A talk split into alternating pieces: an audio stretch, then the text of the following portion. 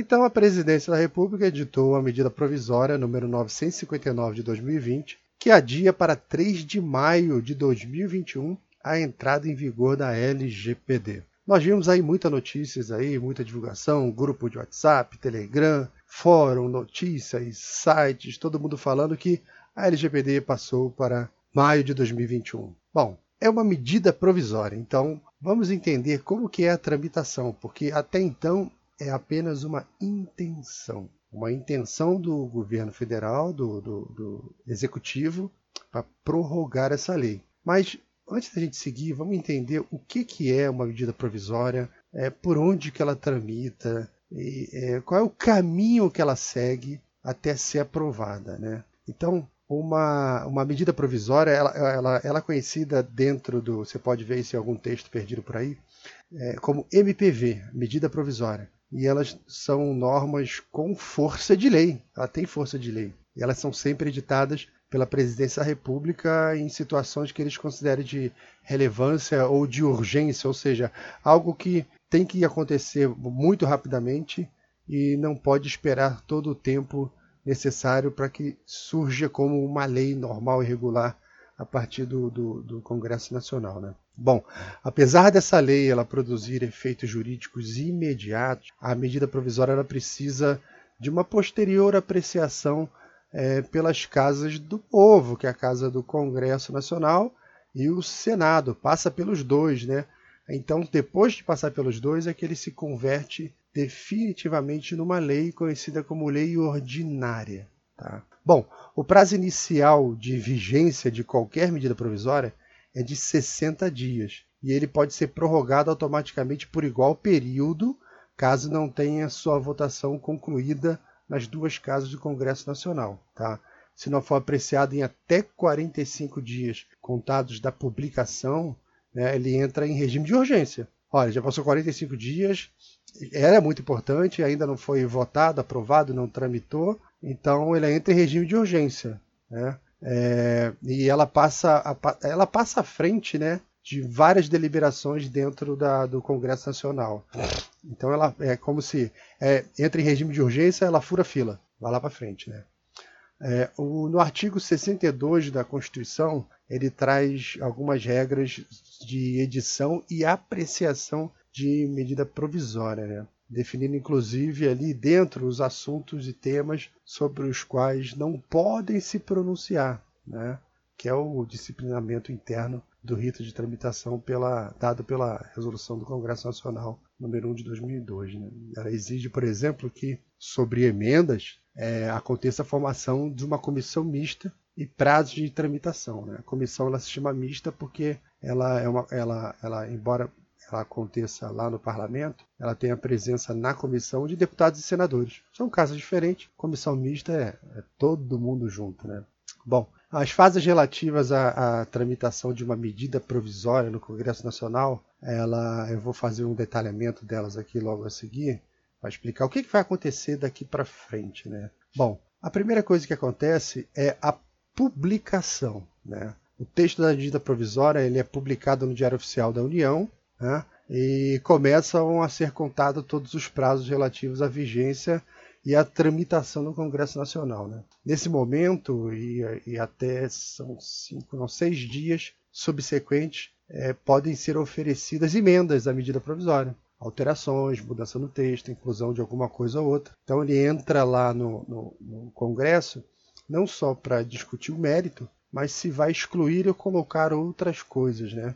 Isso é tudo apresentado na comissão mista que no final vai emitir um parecer sobre uh, a medida provisória. Depois que ele é, é, passa por essa etapa, lá ele, ele entra na comissão mista, né? É, o presidente do, Congresso Nacional ela, ele tem até 48 horas é, para fazer a publicação da, da, da a, a, designação, quer dizer, até dois dias depois da publicação da medida provisória, ele tem que designar uma comissão mista formada por 12 senadores e 12 deputados, né? É, que ela, essa comissão vai ser responsável por analisar é, os, os, pressupostos constitucionais, se aquilo realmente tem relevância, se tem urgência, se o mérito é justo, né?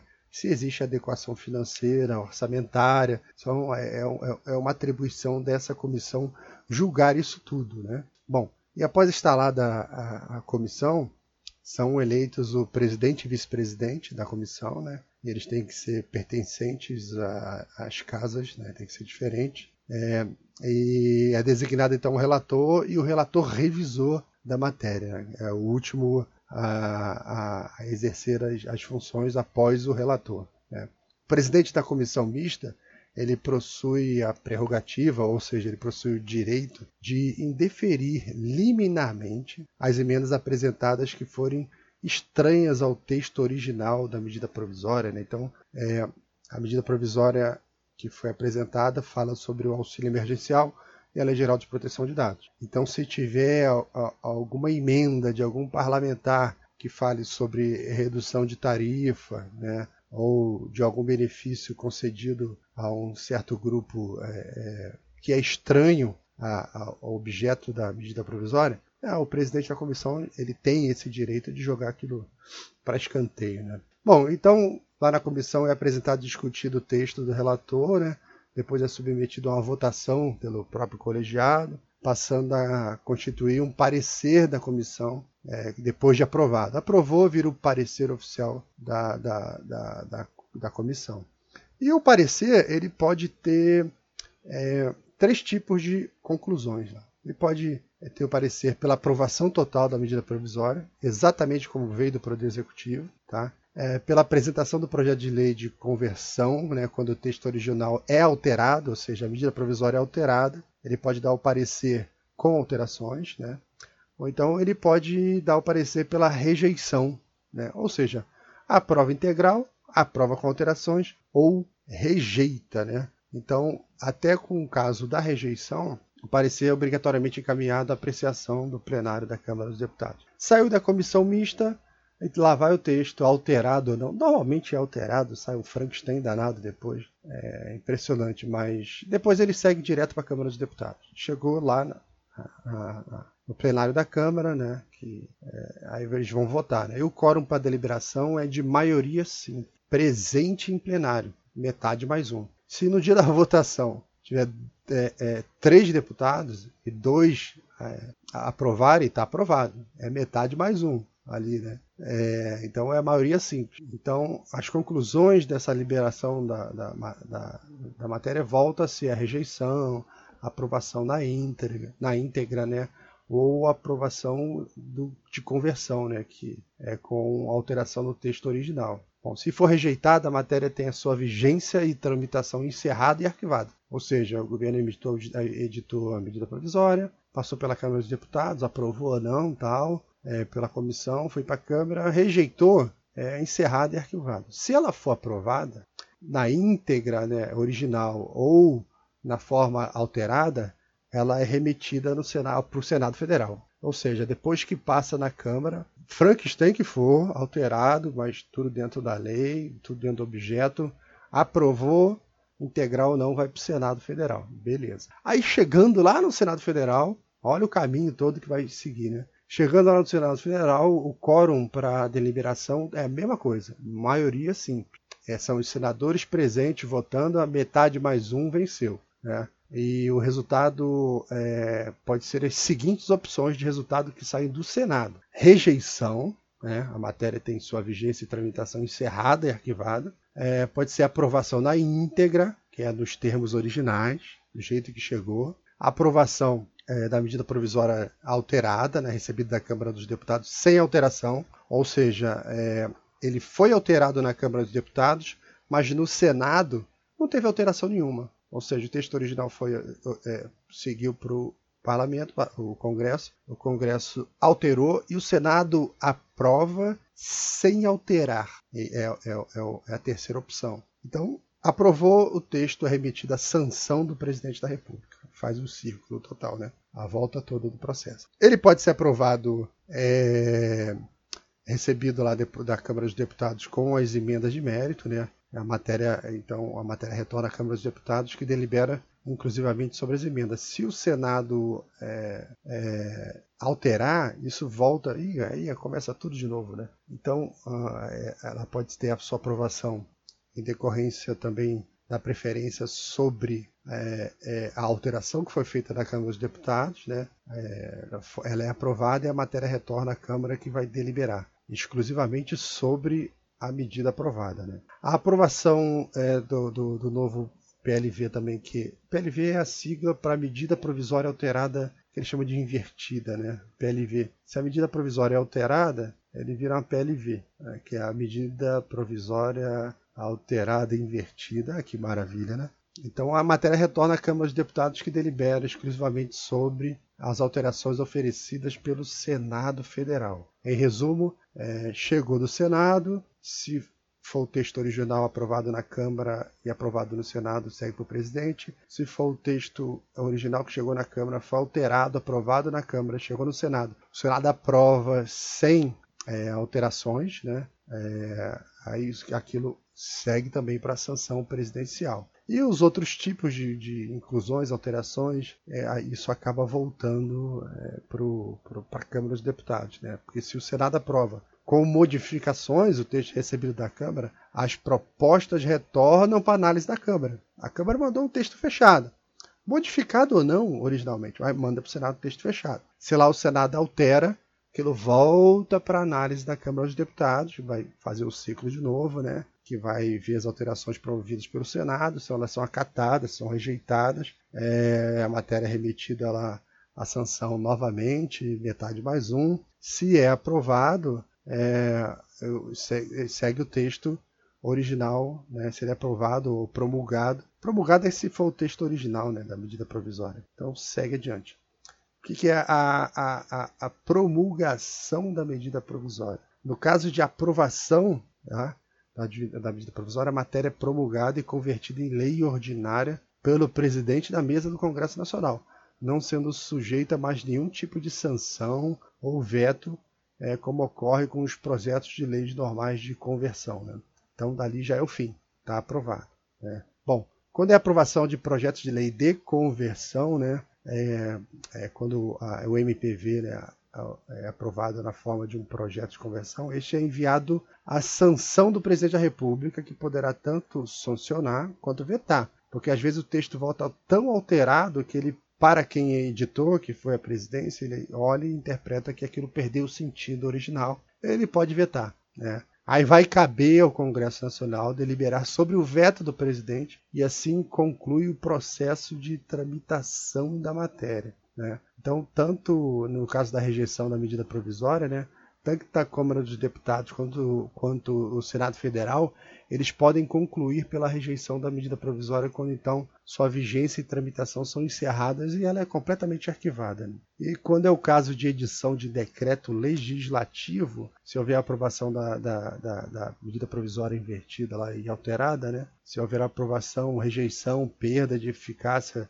da medida provisória e tal, o Congresso Nacional ele tem a prerrogativa de disciplinar por decreto legislativo as relações jurídicas decorrentes da sua edição. E não se materializando a edição do, do referido decreto legislativo em até 60 dias, as relações jurídicas constituídas durante o período da vigência elas conservam-se regidas pela medida provisória, né? Cabe, cabendo aí a gente destacar ainda que aprovado uma, uma medida provisória que é, é alterada, né? A, a, medida provisória ela mantém-se integralmente em vigor até que seja sancionado ou vetado o projeto, ou seja, a presidência edita a medida provisória, ela já começa a produzir os efeitos, né, enquanto o Congresso está trabalhando, e enquanto isso não é aprovado, né, conserva-se né, é, a, a medida provisória integralmente em vigor até que seja sancionado ou vetado o, o projeto, as alterações, as inclusões. Então, isso tudo é para mostrar para vocês o tamanho do caminho que a gente ainda tem para seguir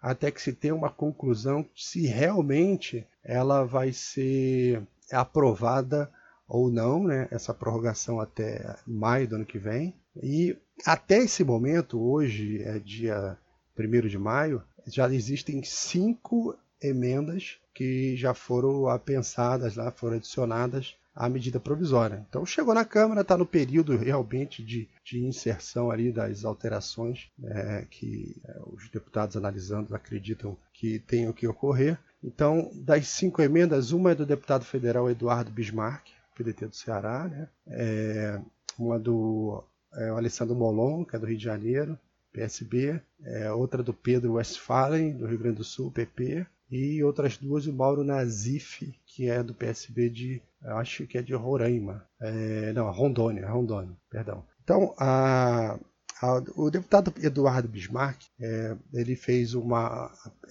uma emenda pedindo que a lei que fala sobre o auxílio emergencial também inclua o pessoal que trabalha nos bugs aí turístico, que faz aqueles passeios lá pelo, por Natal tal. Então, só para vocês terem uma ideia, eu sei que não tem é, relação com o tema da LGPD, mas como a medida provisória trata de dois assuntos, aí teve uma emenda aqui para auxiliar o pessoal que trabalha com os bugs, lá, os bugueiros. Aí a próxima emenda, que é do, do Alessandro Molão, ele fala sobre é, a lei já ter tido um vacácio legis de dois anos e que ele não vê razão nenhuma para que se amplie o prazo de entrada em vigor dos artigos da LGPD por mais nove meses, né? É, e que existe a necessidade de aplicação da lei hoje.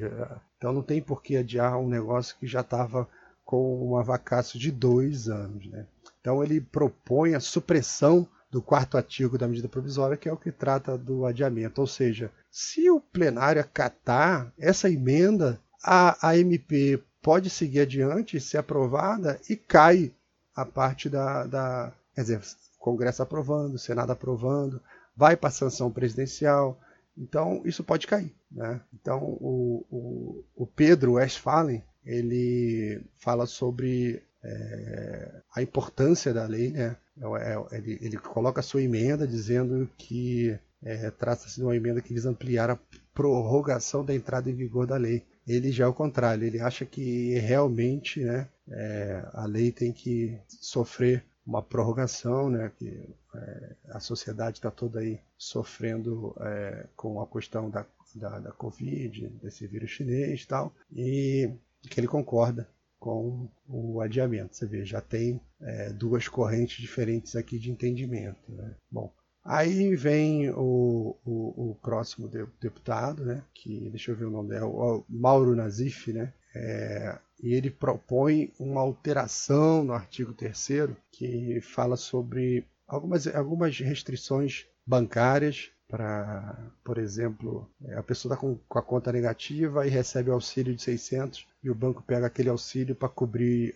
o, o que está negativado na conta do cara, para não poder fazer isso, né? Ou seja, está querendo dizer que esse dinheiro que entra na conta não pode ser é, sofrer nenhum tipo de desconto de tarifa ou qualquer tipo de ação bancária que pode é, implicar em alguma redução no valor do benefício. É interessante, mas entra lá como, como é, uma emenda. Né? Bom, e o Mauro Nazif também bota uma emenda com relação à postergação da LGPD. Ele diz que não vê razoabilidade para que se amplie o prazo. Né? Ou seja, nós já temos aqui dentro do, do Congresso já duas, três correntes se pronunciando, né? duas contra é, a, a, prorrogação e uma a favor. Bom, isso vai seguir adiante, nós vamos sofrer aí, vamos ver aí, acompanhar a tramitação disso tudo. Então esse áudio de hoje era mais no intuito de estar tá explicando para vocês como que isso funciona e como que daqui para frente as coisas vão acontecer. Embora a gente trabalhe, né, eu prefiro trabalhar e eu estou trabalhando, estou envolvido em projetos de LGPD, naturalmente. É, estamos trabalhando como se o prazo fosse agosto, não só por conta da indefinição, existe essa intenção para maio do ano que vem, existe outra intenção que surgiu a partir do Senado para janeiro, prorrogando os efeitos punitivos da lei para depois tal. Então isso tudo é muito é, é, incerto ainda. O que a única coisa que é certo é que em agosto entre em vigor. E outra coisa que é muito certa, que eu já falei no áudio aqui anterior, é que a gente não deve trabalhar no sentido de que ah, eu tenho que implantar, senão vou sofrer uma punição. Não, a gente tem que olhar a lei como um, um, uma lei moderna que chegou, moderna no sentido é, não só de que ela é muito nova, mas ela traz uma interpretação que a gente precisa, que é, o mundo evoluiu. Hoje o maior mantenedor de dados das pessoas, dados pessoais, dados sensíveis, não, não é mais o governo. Antigamente era o governo que tinha os dados alguma coisa médica e teus dados de imposto de renda e tinha muito pouca informação. Hoje nossos dados estão espalhados para tudo quanto é lugar, para um monte de gente, desde a academia da esquina, a sua empresa e todas as suas relações comerciais. Você acaba tendo que entregar muito dado pessoal e até dado sensível, alguns desproporcionais e tal. Então ela chega é, nesse contexto de proteção mesmo, nossa, proteção nossa, não só cidadão, mas como funcionário das empresas é, que estamos fazendo a implantação, é, chega como, um, eu costumo dizer, é uma analogia muito boa que eu gosto muito, que o dado pessoal é como se fosse o filho de alguém, né? Então esse filho de alguém está agora sob a sua guarda. Quem aí já não teve a oportunidade, por exemplo, eu vou no shopping e vai comigo a filha da minha a, irmã, a amiguinha da minha filha ou o amiguinho do meu filho, vai o filho de alguém que não é o seu filho. O seu, o seu, o seu ponteiro de atenção muda completamente. Você já está acostumado, já está mais relaxado saindo com seus filhos. Quando você sai com o filho de alguém, muda completamente, porque você perde um monte de liberdades que você tinha porque agora você está com, tomando conta de algo que não lhe pertence, pertence a outra pessoa e é de muita importância. Não é esse filho seu, é filho dos outros. Então você está no shopping, a programação era ir lá, ir no cinema, no McDonald's voltar para casa. Se a programação muda, se você vai num shopping, aquele shopping está lotado, você não consegue o ingresso do cinema, você vai para outro cinema, você tem que informar para o pai daquela criança tudo o que está acontecendo. Olha, não conseguimos, vamos para um outro shopping. Você vai sair do shopping, você tem que informar, você tem que tratar bem. Você que dirige, é, do, por exemplo, conheço muita gente que é assim, é, tá sozinho, anda, corre pra caramba, tá com a família no carro, vai devagar. Então você tá com transporte, você muda. Você vai pegar o telefone, vai ficar preocupado. Você olha mais pro filho dos outros do que o teu, né? Você quer terminar o dia, você quer entregar a criança para o pai dela e ficar livre daquela obrigação. E ela segue um ciclo muito similar à LGPD, né? Que você pega aquilo que é pessoal, que é dos outros, faz o que tem que fazer e no final você vai anonimizar. Você vai descartar, você vai entregar aquele dado e vai, a guarda sai de você. É um ciclo bastante parecido com a LGPD, né? Então, quando você pensar em dado pessoal, dado sensível, pensa assim, como se fosse um filho de uma, de uma uma outra pessoa que está sobre a sua responsabilidade. Né? E, ou seja, o quanto antes aparecerem as regras que é, tomam conta, que delimitam, é, que te orientam sobre como proceder nessas situações, quanto antes você entrar, melhor. Né? Melhor para a gente, melhor para todo mundo, melhor para a criança, melhor para o pai da criança, para o dado pessoal, para o dado sensível, para as suas responsabilidades, né?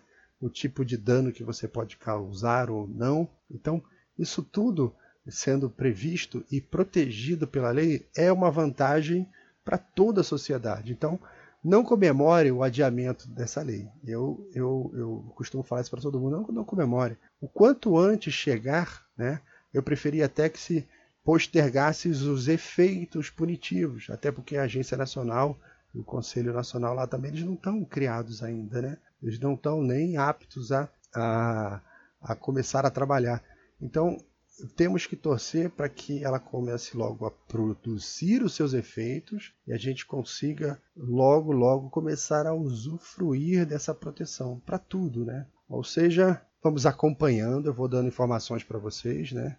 A tramitação aí nós vamos ter aí uma indefinição de mais ou menos uns 60 dias, que é o prazo limite. O Congresso pode correr, se adiantar, vamos ver, né? A batalha jurídica aí é, é grande, é, é, um negócio confuso, é sacal, mas é bonito. Eu acho a área jurídica muito bonita, porque ela tem muita lógica, né? É muito bonita. É uma profissão muito bonita. A de advogado ou de jurista. Eu não sou muito chegado, não, mas eu reconheço a beleza quando eu vejo né? uma, uma, uma boa argumentação, uma boa redação de lei. Isso é muito bonito. Né? Então, vamos em frente e, se Deus quiser, daqui a pouco a gente volta. Vamos acompanhando. E um abraço para vocês. Bom fim de semana. Boa quarentena.